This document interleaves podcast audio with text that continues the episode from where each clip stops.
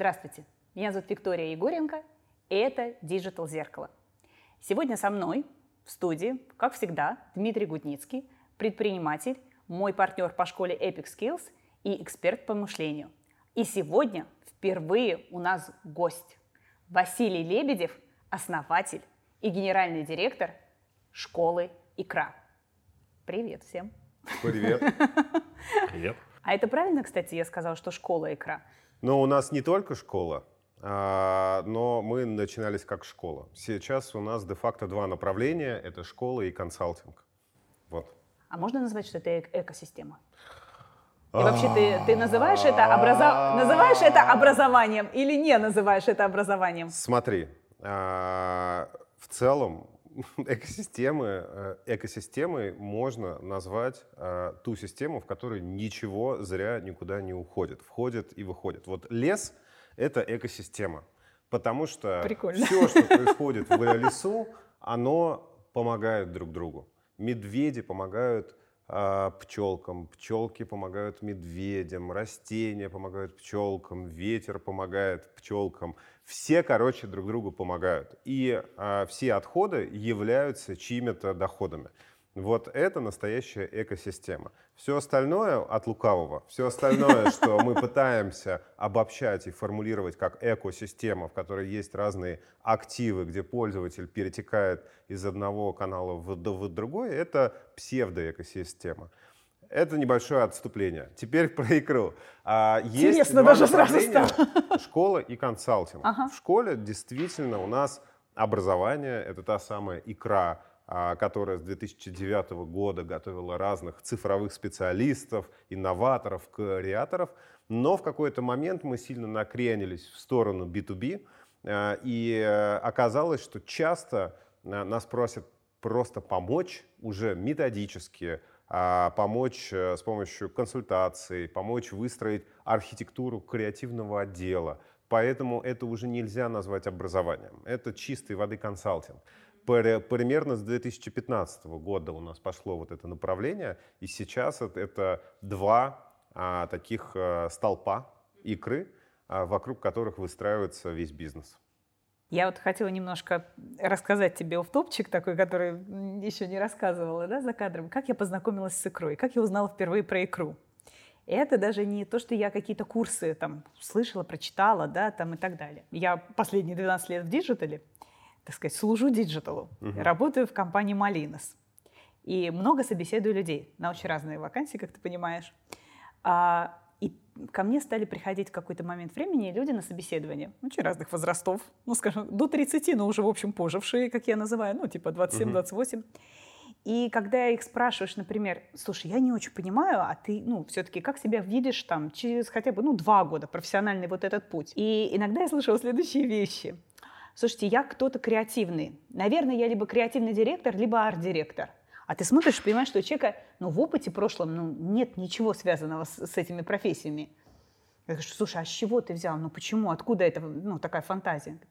Слушайте, ну я сейчас прошел курсы икры, это было круто, весело, нас учили креативу. И я подумал, наверное, это клево быть кем-то креативным, работать. И ты думаешь, блин, как-то странно. Самое смешное было, ко мне приходил мальчик, 20 лет, единственное, сразу скажу. И он мне говорит, знаете, я, Виктория, все не могу понять, кем мне быть. А он очень талантливый, правда. Ну, то есть вот парень два месяца и любой язык вы- выучит. Два месяца и на любом инструменте музыкальном играет. То есть очень одаренный. Но не может никак определиться, ну вот, хоть, ну, вот куда мне. И он говорит, знаете, я однажды проснулся утром и подумал, вот я арт-директор Red Cats. Как мой день проходит? И я думаю, блин, ну это клево, это в 11 проснулся, на гитаре поиграл, кофе выпил, ну и поехал там, ну, что-нибудь придумал, потусовался. И я подумал, наверное, мне клево быть арт-директором именно Red Cats. Я говорю, да ты чё? Я говорю, что делаешь для этого сейчас? Он говорит, ну, ничего, работаю, раздаю, значит, э, листовки в метро. И вот так вот я первый раз узнала про икру. Честно, тогда подумала, блин, что за странные как бы курсы, где люди как будто, ну, как бы вот, да, вот как бы такие, блин, это клево быть креативным человечком, но что конкретно я дальше в жизни буду делать, я не знаю. И не знаю, замечал ли ты или нет, но вот у нас тоже в Epic Skills есть такая тема, что к нам приходят, например, на курсы, ну, чаще по веб-дизайну, И там, не знаю, практически 100% людей говорят, я хочу поменять жизнь, я хочу поменять профессию. Я кто-то творческий. Ну, правда, веб-дизайн не совсем творчество, потом они узнают, да, что это больше про пользовательский опыт, чем про бабочки полетели, вот эта вся история. Но по факту самое удивительное, э, для меня во всяком случае, что только процентов 20 людей реально потом идут и работают, или хотя бы пробуют вот то, на что учились, что называется. Мне в связи с этим вопрос, замечали ли вы эту историю? У вас есть такая тема, что люди просто, ну это может быть ну просто как навык, да, креативное мышление. И не обязательно это потом нести как профессию. Или это модный тренд быть креативным чувачком? Прозвучало два вопроса, да. поэтому я на них последовательно Давай. отвечу. А в 2009 году, когда мы запускали икру, а, самым главным инсайтом, который, а, на, котором мы выезжали в коммуникации и на котором мы запускали непосредственно икру, было то, что у нас у людей поломанные судьбы с точки зрения образования. У нас люди, заканчивающие вуз, заканчивавшие вуз в 2009 году, сейчас не берусь говорить, ненавидели ту профессию, которую получили. Они ненави... ненавидели юриспруденцию, они ненавидели инженерию и кораблестроение. Они терпеть не могли те знания и навыки, которые обрели за все годы обучения. Мальчики шли в ВУЗ, чтобы не идти в армию, в девочки шли в ВУЗ, чтобы найти мальчиков. А, и после, в 22, человек обнаружил себя потерянным, пустым, с абсолютно неприменимым багажом знаний. Угу. А, и вот эти люди становились для нас ядром. Особенно на фоне того, что растет рынок рекламы, появляются цифровые угу. профессии, крутые проекты, награды, рынок взлетает, идея появляется вообще 2006, 2008, 2010 год – это эпоха романтизма в нашем в, на нашем цифровом рынке. Это эпоха становления этого рынка. Да? Появляются первые звезды, появляются суперкрутые дизайнеры, арт-директора, появляются комьюнити. Тогда они еще так не назывались. Да, да, да. А, и, соответственно, в этот момент люди начинают осознавать, что есть некий пул профессий прошлого и есть профессии будущего, которые можно запрыгивать прямо сейчас. Это то, что мы об, об, обнаружили в процессе интервью у наших абитуриентов. А, и тогда мы поняли, что одна из ключевых функций икры не только в том, чтобы дать человеку какой-то набор контента или упражнений или лекций. Одна из ключевых целей наших программ — это помочь человеку с целеполаганием, помочь ему разобраться, а как выстроен полигон всех цифровых профессий, а где у него, так сказать, стучит сердечко а, в той или иной области, где он хочет развиваться как стратег, как креатор, как продюсер, как арт-директор, наконец, как медиа-менеджер, в конце концов – а вот это стало основой для построения образовательной модели первого основного курса икры, чтобы человек не просто получал лекции, чтобы он проживал опыт, чтобы он ошибался, чтобы он работал в команде, чтобы он мог, выйдя спустя 4,5 месяца, а, сказать, что он прожил сейчас целую жизнь внутри а, такого, внутри симуляции креативного агентства. И именно поэтому Виктория люди, часто э, закончившие икру, получали вот этот заряд энергии, получали это вдохновение, потому что за 4 месяца они, про, они как будто бы прожили 4 года. Угу. Естественно, чтобы этот опыт обеспечить, мы все, все, все время тюнинг, тюнинговали и исправляли нашу образовательную модель. Мы делали всевозможные социальные механики. У нас всегда было много групповой командной работы. У нас в курсах зашит принцип гарантированной ошибки, в, mm-hmm. в котором мы знаем, что сейчас а, все наши студенты нафейлят, и нам интересно посмотреть, как они эту ошибку проживут. Потому что ошибки в моменте создания творческих продуктов — это одно из самых важных научений. Только человек, способный правильно с собой справляться в момент ошибки, способен на основе них расти. Это то, что мы стали делать в икре для того, чтобы угу. отвечать на вот этот рыночный запрос потерянного человека и помочь ему не только получить навыки, но и найти себя. Клево. Мы просто как раз с Димой как раз в поезде разговаривали про ошибки, про то, что часто ошибки — это про смыслы, да? Дополню что-нибудь про ошибки, смыслы. Часто люди боятся ошибаться, это правда. Страшно ошибиться, да. Я, мне иногда задают вопрос, как выбрать онлайн-образование. Типа, а вдруг я ошибусь, и буду там два месяца учиться на СММщика, а потом выяснится, что я все-таки веб-дизайнер. Господи, что за ошибка-то такая? Да? Да, да, я с тобой э, полностью согласен, с Василием в данном случае полностью согласен, что ошибка порождает смысл. Пока мы ходим по маленькому пятачку известных нам гарантированно стопроцентно решений, где нет никаких ошибок и все точно получится, пока мы вот в этом маленьком пятачке ходим, ходим, ходим, ничего нового мы не узнаем и ничего не поймем, как что устроено и, и куда двигаться. Только дойдя до границы и перешагнув за эту границу, мы узнаем таки, что на самом деле происходит. И вот там уже нет, а вот здесь еще да. Если ты боишься совершать ошибку, если ты не, не доходишь и не переходишь за эту границу, ты все больше, больше сжимаешься в таком вот, э, окугливаешься в таких очень простых, очень надежных, но очень неэффективных э, решениях, погружаясь в болото привычных автоматизмов. Слушайте, а я вот сейчас вот слушала вас, э, ну, вы, так сказать, мужчина с большим опытом предпринимательским, а мы можем сейчас поговорить немножко а у кого какие были ошибки, как вы справлялись? Они ведь были, они всегда есть. Э, и в бизнесе они всегда есть. И э, люди иногда, вот что такое предприниматель, да, это чисто вот воды творческая профессия, вот на мой взгляд. И умение рисковать. Но это же самое страшное. Рискнуть, ошибиться, и потом снова пробовать и делать. Вот вы можете рассказать вот, вот, вот эти истории, одну-две, может быть, которые на вас больше всего повлияла ваша ошибка? Ох, Виктория.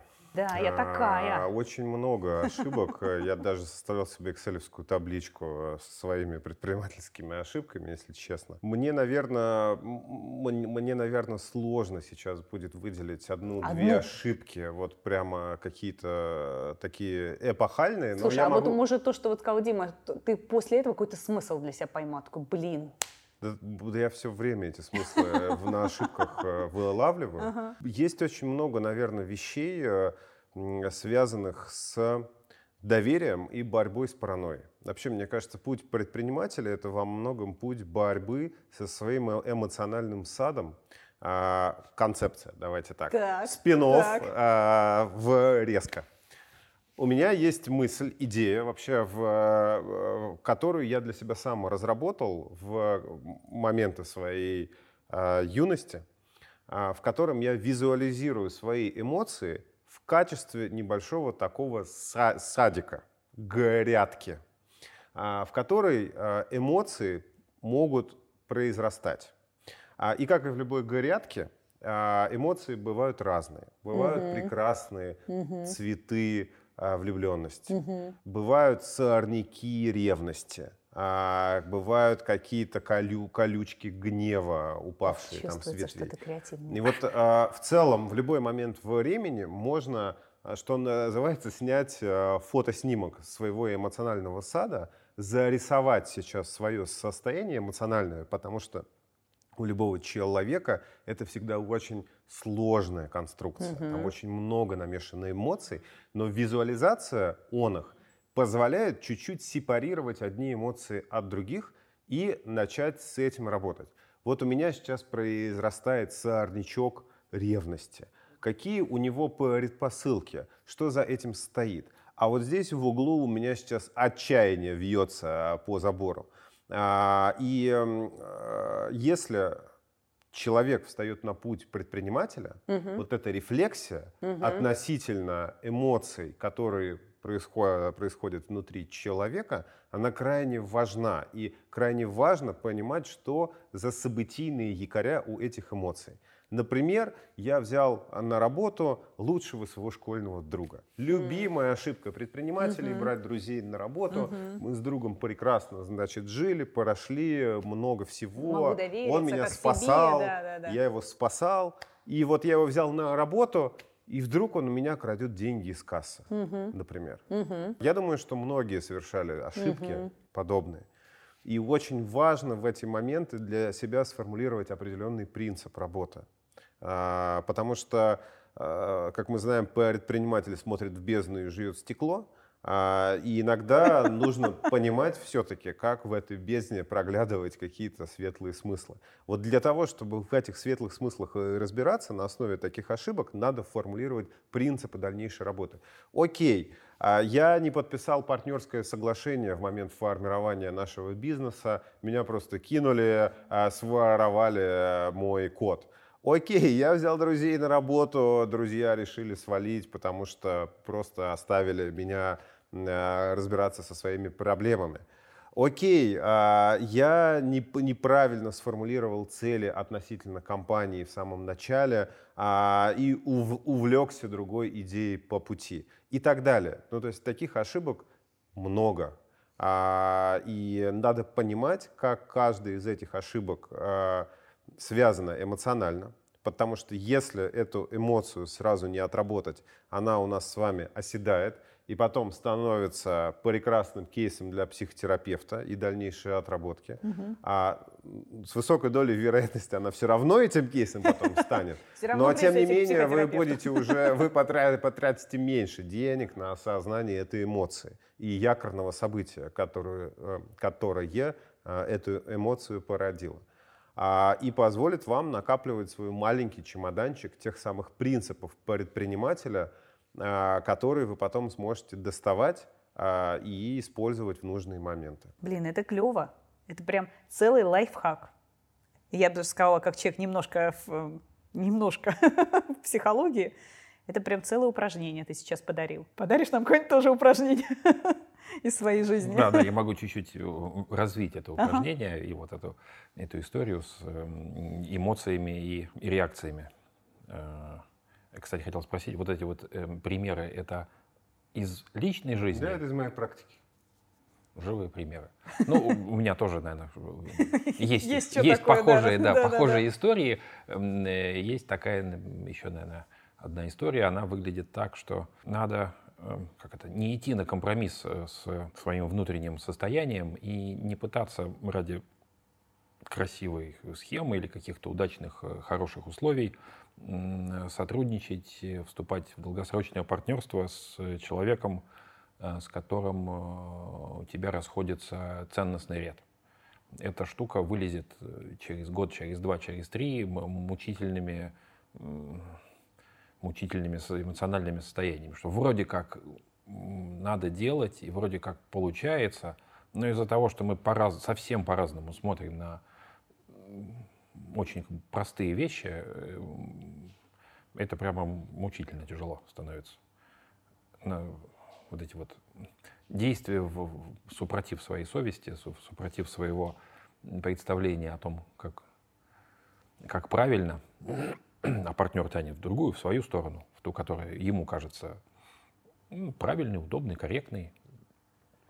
Вот это такой ну, тяжелый и тяжелый эмоциональный неприятный опыт. Вроде как делали, вроде как время много потратили, и даже что-то получилось, но то, что получилось, совсем, совсем не нравится, совсем не, не радует. Вот. А, а возвращаясь к великолепной вот этой метафоре с, с грядкой. С садом. И, с садом. С садом. Это прекрасно, да. Тут такая мысль у меня есть. Эм, эмоции — это же штука, да, придуманная э, природой, эволюционно заложенная в человека — с целью вот это, запустить определенную программу действий в ситуации, в которой уже не надо думать. Время э, критично. Нужно быстро отреагировать и э, выполнить определенные шаги. И они такие отработаны, они успешны в большинстве случаев.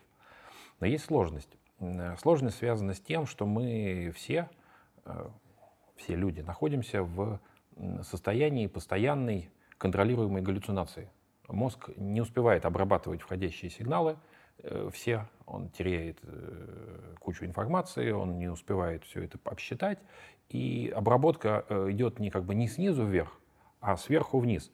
Мозг выдвигает гипотезу о том, что наиболее вероятно сейчас происходит, и пытается свериться, подходит моя гипотеза под то, что вокруг происходит, или нет. Если подходит, ну, все нормально. Если совсем все расходится, ну, надо новую гипотезу искать. Мы значит, начинаем волноваться и как-то озадачиваться, что ж на самом деле. Так вот, выдвигая эту самую гипотезу о том, что происходит сейчас, в частности, э, в отношении эмоционального состояния, мозг иногда ошибается. Он как бы выхватывает эм, состояние вот это вот эмоциональное, предполагает, что сейчас происходит, и пускает по определенному маршруту процесс. Он начинает действовать по определенному алгоритму. Но из-за того, что многие эмоции очень похожи друг на друга, из-за того, что многие эмоции внутри мозга склеиваются в один такой клубочек, мы отправляем в, как бы, не по той программе себя и начинаем действовать не в ту сторону не замечая вообще этого, сознательно все понимаем, но ничего не можем с этим сделать и едем не тем маршрутом. Собственно, вот э, эта вот мысль о том, что научиться расклеивать э, похожие эмоции, научиться видеть разницу между э, близкими, но все-таки разными состояниями, это некий путь к, к тому, чтобы найти, найти корректное, правильное решение в сложных каких-то ситуациях.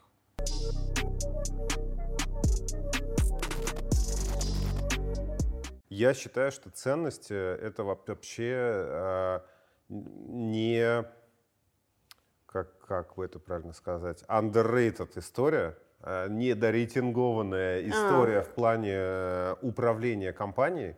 У нас э, повернут мозг в сторону бизнес-процессов, э, описания операций, регламентов э, внутри компании — а при этом уделяется ми- минимальное, мизерное внимание именно а, формулированию а почему это, базы. А почему это часто? Потому что люди даже Объясню. свои ценности, ну вот они могут не осознавать их, то есть вербализировать не могут, а уж компании не тем хотят. более.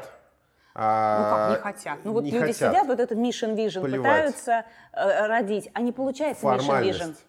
А для, для большинства компаний это просто некая формальность и некое западное веяние. Для, я, я сейчас про российские компании. Да, говорю. да, я поняла. Да. Есть э, некое западное веяние, а, что в компаниях, в которых много людей работает, необходимо показать цель, да, путь, да. обозначить тролливали, куда мы идем, куда да. мы движемся, любимый да. вопрос да, всех. Да, да, для, да. для того, чтобы с помощью этого можно было управлять людьми и сопрягать а, людей со своей компанией. Вообще самое главное... Подожди, а если люди запрашивают, как бы снизу стучатся и говорят, дай mission vision, куда плывем-то? Это зачем ты считаешь? Им реально нужно или, как бы, или там какая-то другая идет подоплека?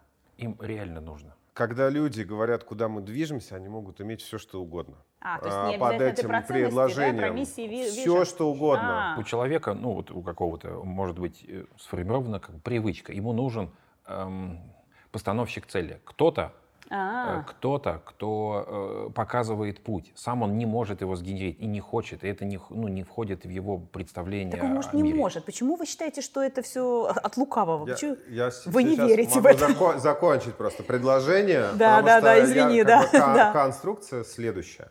А, компании формулируют видение мира, а, в котором они хотели бы жить. Так. Для того, чтобы это видение мира состоялось, они берут для себя некую определенную миссию. Мы будем совершать какое-то бесконечное действие, да. чтобы этот мир, а, чтобы этого мира достичь. И для этого нам ну, нужно определенное видение бизнеса, нашего конструкта, к которому мы хотим прийти.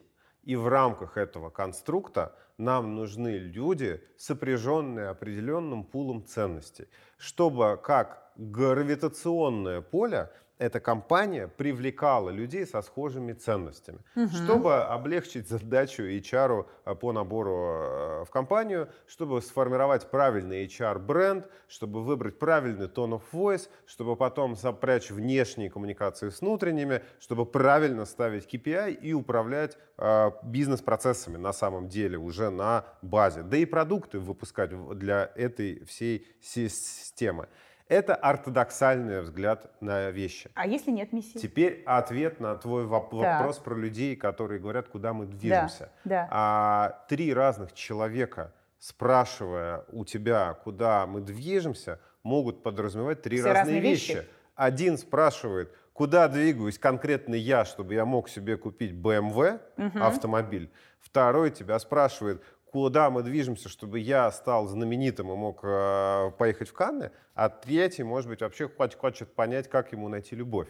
А, и твой ответ... Все вокруг человечка. Сам Твой о себе ответ человек, про да? то, что мы хотим сейчас э, электрифицировать весь мир Да, а, или спасти всю планету, и чтобы они ели здоровую пищу, в большинстве случаев для человека, ну, неосознанного там или молодого, не, вот, не очень важен. Ну, то есть, ну, типа, окей, в такой компании хорошо работать, но в целом я пока еще не понял, как я в этой си- системе живу и нахожусь.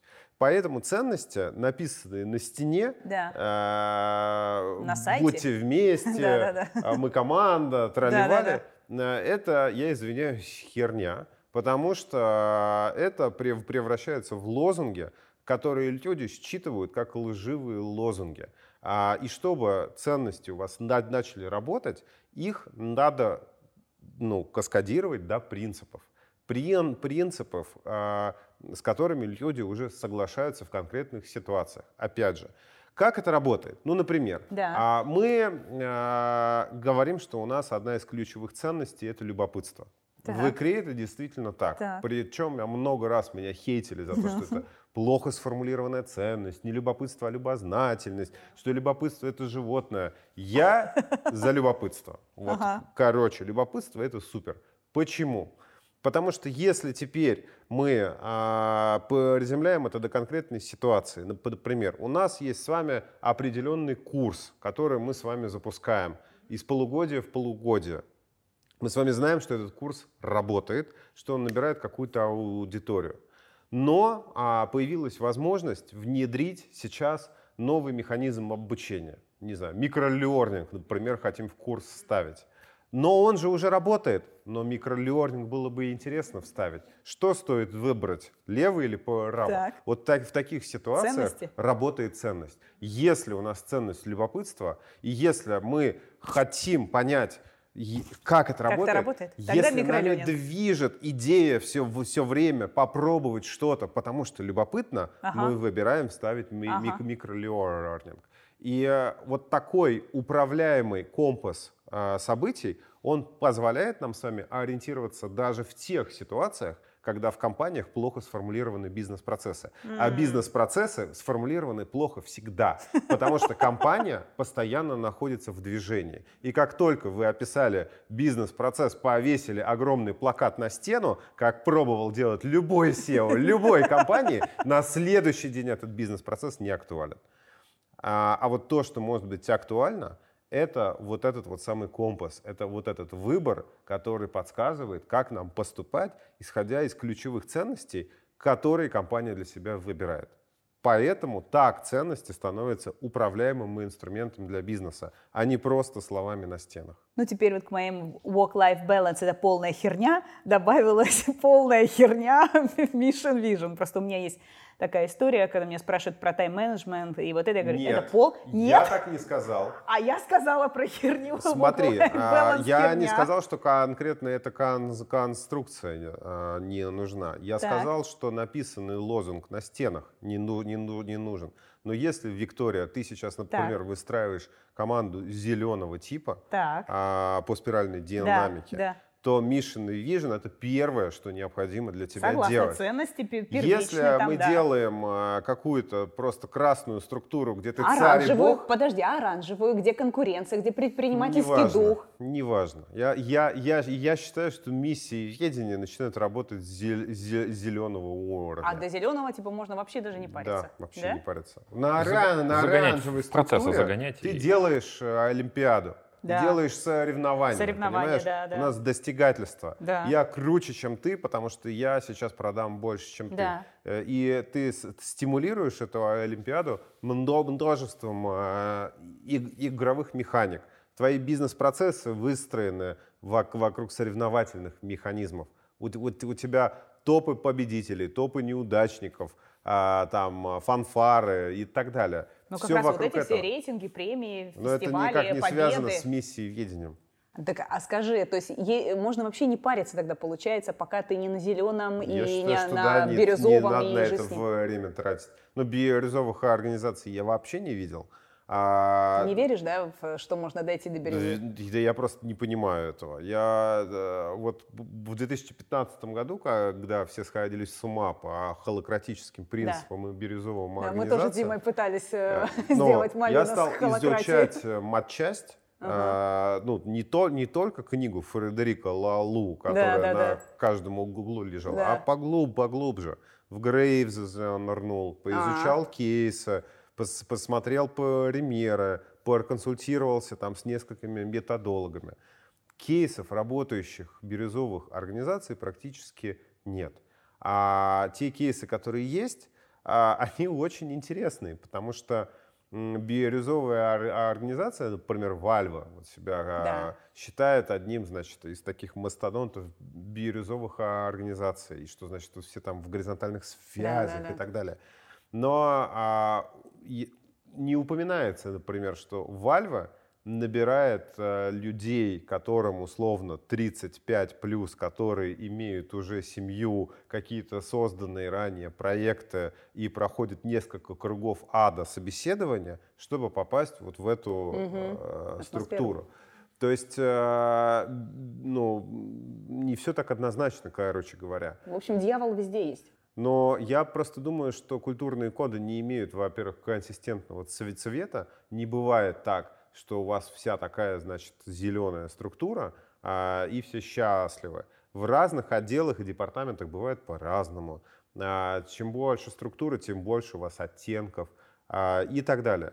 То есть а, здесь же, мне кажется, вообще самое главное это не пытаться насадить свою компанию на какой-то цвет, а скорее понять, какие фреймы а, угу. внутри ваш, вашей компании существуют, какие роли, контексты и отношения внутри вашей компании формируются. Ну вот у нас был, да, неуспех. Мы попытались вот эту историю, вот, холократия, agile и так далее, ну, как бы диджитал, все так, ну, хорошо ложится на всю эту историю. У нас, у нас не успех полный. Мы вернулись обратно, я бы сказала, в оранжевую, в общем-то, историю. А зеленая, слушай, ну вот это интересно. Мне почему еще нравится, нравится икра? Потому что там вот действительно, вот мы с тобой когда разговаривали, ты очень много говоришь про людей. И ты везде видишь этих людей, и в клиентах, и в партнерах, и так далее. А мы, честно скажем, например, в Малиносе, когда проводим страт-сессии, мы можем реально забыть такие, так, мы что-то забыли. Такие, клиенты, мать твою, мы же забыли. Или партнеров забыли. Мы такие, и нам говорят, ну, например, там консультант, ребята, что у вас нет партнеров? Мы такие, блядь, партнеры, точно. А мы думаем, кого мы, блин, забыли здесь, партнеры. Понимаешь, я вот, ну, отметила эту особенность, да, что ты, например, все время говоришь, у тебя, ну, условно, в каждом, э, не знаю, там, пунктике есть, есть про, про людей, да, когда ты говоришь про, вот я, например, очень поразилась, про корпоративных клиентов, ты говоришь не про заказчика как компанию, а говоришь, чтобы люди в компании научились там, изобретать, там, да, исследовать и так далее. Я думаю, блин, это ж как у людей мышление работает, что даже там на корпоративных заказчиках вы думаете, как бы, по сути, о конечном потребителе, и это человек, неважно, где он находится, в Сбербанке или в каком-нибудь э, клевом стартапе, да, финтех. Надеюсь, я никого опять не обидела. Почему тяжело дойти до зеленого уровня? И более того, э, интересный момент – Почему на зеленом уровне так мало кто зарабатывает? Так, а, несколько вопросов. А, давай Хотя мы ушли прямо от образования, очереди. вообще капец ушли от образования, но так интересно. А, раздроблю их. Значит, да, икра это зеленая структура, одна из немногих зеленых структур, которая зарабатывает, получает инвестиции, притягивает людей, угу. формирует вокруг себя вообще определенную, определенные сообщества, которые идут конкретно в икру. А, э, при том, что у нас ограниченное количество всегда мест у кураторов и сотрудников компании, причем я даже слово сотрудники не очень люблю, я обычно говорю команда. Mm. А, когда мы, например, устраиваем набор, у нас есть так называемая школа кураторов и фасилитаторов, mm-hmm. а у нас туда примерно полторы тысячи заявок на 25 мест а, всегда. То есть вот раз в два года мы так делаем, а желающих очень много. А, но у нас четырехступенчатая форма отбора а, для того, чтобы человек был сопряжен как раз-таки с нами по ценностям, понимал, что мы делаем, почему мы это делаем, как мы это делаем и так далее. А, поэтому зеленые структуры, они подразумевают, с одной стороны, большую степень доверия, правильно сформулированных mm-hmm. ценностей, принципов. Они подразумевают довольно суровый отбор в семью, потому что, ну, как ни крути... Все-таки семья. Вот, ну, вообще, наверное, мы семья. И код зеленый, ну, ключевая метафора зеленых структур угу. — это семья. Угу. А, а еще одна очень важная вещь, которая должна быть для зеленой структуры — это любовь. Без любви никакой у вас зеленой структуры не получится. Если вы врете своим сотрудникам, что вы тут полны любви, любви, любви, радуетесь, доверяете, а сами просто качаете деньги, например, а не стремитесь развивать компанию, развивать mm. людей, mm. А это считается. Но вы не сможете долго врать. Вот, поэтому зеленые структуры, они подразумевают э, все эти вещи, и они притягивают определенный тип личности, а, опре- mm-hmm. определенный характер личности. А, они притягивают замечательных людей, на самом деле. Если мы с вами говорим про творческих, думающих, осознанных людей, образованных, э, переживающих, эмпатичных, mm-hmm. это зеленая структура. А у зеленых структур есть свои обратные стороны, свои спецэффекты в зеленых, в зеленых структурах крайне сложно расставаться с людьми. Процесс увольнения один из самых сложных процессов для зеленых структур. Поэтому зеленые структуры часто не делают большими по количеству людей. Mm. А, они остаются достаточно камерными. А, и скорее здесь стратегия будет в том, чтобы создавать много кластеров такой зеленой сетевой структуры, нежели разрастаться как межгалактическая корпорация. Вот, а, поэтому простой ответ. Зеленые структуры существовать могут, зеленые структуры могут зарабатывать, зеленые структуры требуют много внимания к людям в первую очередь, а, и зеленые структуры требуют очень много силы а, и энергии от руководителя. Зеленая структура начинается с ее лидера. А, который способен а, себя немножко а, растворить в своей семье, при этом оставаясь лидером этой системы. Если в бирюзовой подразумевается, что все совсем становятся uh-huh. горизонтальными, здесь это не совсем так. Uh-huh. Здесь все равно есть какая-никакая там иерархия, часто тоже сопрягаемая метафорически с семьей, папа, мама, тролливали. Uh-huh. Вот. Э, но все-таки отношения между руководителем э, и командой становятся куда более доверительными, куда менее формальными, а, регламентируемыми. А, и это позволяет включаться в самых кризисных, необычных, страшных и странных ситуациях. Зеленая структура — это очень антихрупкая структура, потому что в зеленой структуре роли могут меняться, угу. могут меняться подходы, а в зеленой структуре очень важны ценности и принципы э, как угу. база для управления. А, для образования, на мой взгляд, это идеальная вообще на самом деле э, система, потому что образование очень гибкая, очень быстро развивающаяся индустрия. Вот. Мне, мне, мне крайне обидно, что столь малое количество образовательных структур имеют семейный код.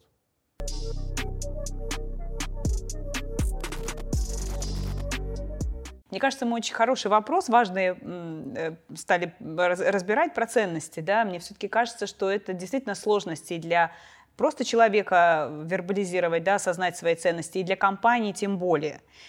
Дима, что ты думаешь? Я знаю, что у тебя иногда бывают э, крайне полярные точки зрения о каких-то вещах. Что ты думаешь про ценности? Да, действительно, есть большая сложность с пониманием этих самых ценностей, как с точки зрения человека какого-то отдельно взятого, так и в целом для компании, хотя надо понимать, что никакая э, компания как э, сама по себе не существует, это всегда э, группа людей, команда, это какие-то конкретные люди, а не так, что компания сама по себе, а люди тут ну, Как мы в прошлый раз говорили, что продолжение невроза учредителя. Да, да? Всякий, всякий успешный бизнес — это продолжение невроза его владельца. Есть такой тезис. А, да. И, э, собственно, э, мысль моя вот про что. Попытка разобраться с этой проблемой, с этим вопросом э, про ценности на содержательном уровне, она такая малопродуктивная, не очень перспективная. Слишком много э, оттенков, тонкостей, разного понимания содержания. Э, очень разное понимание слов. Каждый сказал что-то и подразумевает под этими словами что-то свое и не всегда понимает до конца, что в этих словах, э, какие смыслы, какие значения кроются за теми словами, которые говорит человек. И если попытаться уйти с содержательного уровня и посмотреть на то, что происходит несодержательно, то вот здесь может помочь концепт э, апостериорной матрицы. Суть его в том, что э, всякий человек действует в некой выбранной им когда-то выигрышной, э, понятной ему, уникальной, индивидуальной стратегии, некой логики мышления. Когда-то в юности, в школьном возрасте, в студенчестве э, каждый из нас попадал, попал в какую-то ситуацию, когда все сложилось идеально. И я могу получить все, что мне нужно, и мне не нужно делать то, чего я не хочу, я нахожусь ровно в той роли, в которой мне комфортно и приятно, и люди вокруг меня тоже находятся в тех ролях, в которых они мне понятны и удобны. И мозг схватывает вот эту ситуацию как эталон, как образец с точки зрения действий, отношений, ролей, статусов, эмоциональных переживаний. И дальше практически всю жизнь пытается вернуть себя в вот это вот э, идеальное состояние. Обдумывает э, стратегии, обдумывает э, Э, какие-то шаги, что можно поделать в том или ином ситуации, в том или с теми или иными людьми, чтобы вернуться в это свое идеальное, идеальное состояние. Вот эта вот эта матрица, эта логика мышления, она уникальна, с одной стороны, для каждого человека, с другой стороны, она практически неизменна в течение жизни. Здесь есть прямо такой физиологический Э, нейрофизиологический коррелят э, этому процессу, он заключается в следующем. Примерно к 25 годам мозг взрослого человека окончательно формируется и заканчивается процесс миелинизации. То есть э, вырастает внутри мозга сетка нейронных связей. Это такая сеть, матрица, которая почти никак в дальнейшем не меняется. Собственно, отражением вот этой физической нейронной сети – в мире интеллектуальной функции, в э, логике, это вот эта вот апостериорная матрица. Некая уникальная логика, с помощью которой я раз за разом э, хожу по жизни. Она может быть довольно сложная, разномаршрутная, но если повнимательнее посмотреть на любого человека, то выяснится, что у каждого из нас есть вот этот вот придуманный нам, нами способ взаимодействовать с миром, некая вот наша уникальная форма, с которой мы взаимодействуем с миром и выстраиваем все, что вокруг нас, под, пытаемся выстроить под вот эту нашу форму. Вот это вот совпадение по ценностям, сов, удачное совпадение э, людей в, э, в единую команду происходит тогда, когда мы э, сходимся вот такими комплементарными матрицами. Мы как бы дополняем друг друга, встраиваемся в стратегию, в логику э, каждого из нас и не противоречим друг другу, не, э, не тянем, как лебедь, рак и щука, в, в разные стороны. Собственно, это вот этот вот э, несодержательный способ построить команду, понять, с какими людьми мне по пути, кто мне подходит, а с кем у меня не получится взаимодействовать, поскольку есть противоречия внутри наших логик, внутри наших э, способов взаимодействовать с миром. Вот эта внутренняя э, логика, вот это вот уникальное мое вот это содержание, оно проявляется, в идеальном варианте должно проявляться в мир некой формой, в точности совпадающей с этим содержанием. То есть формы и содержание идентичны, совпадают, и значит жизненная сила — Э, течет э, беспрепятственно, легко. Не надо тратить силы э, на то, чтобы идти на компромисс, внутри себя уговаривать, сопротивляться, а там какие-то манипуляции, что-то где-то сказал одно, думаешь другое, делаешь третье. Вот этих мучительных, неприятных процессов нет. Есть совпадение моей внутреннего содержания, моего истинного «я» и той формы, с которой я взаимодействую с этим миром.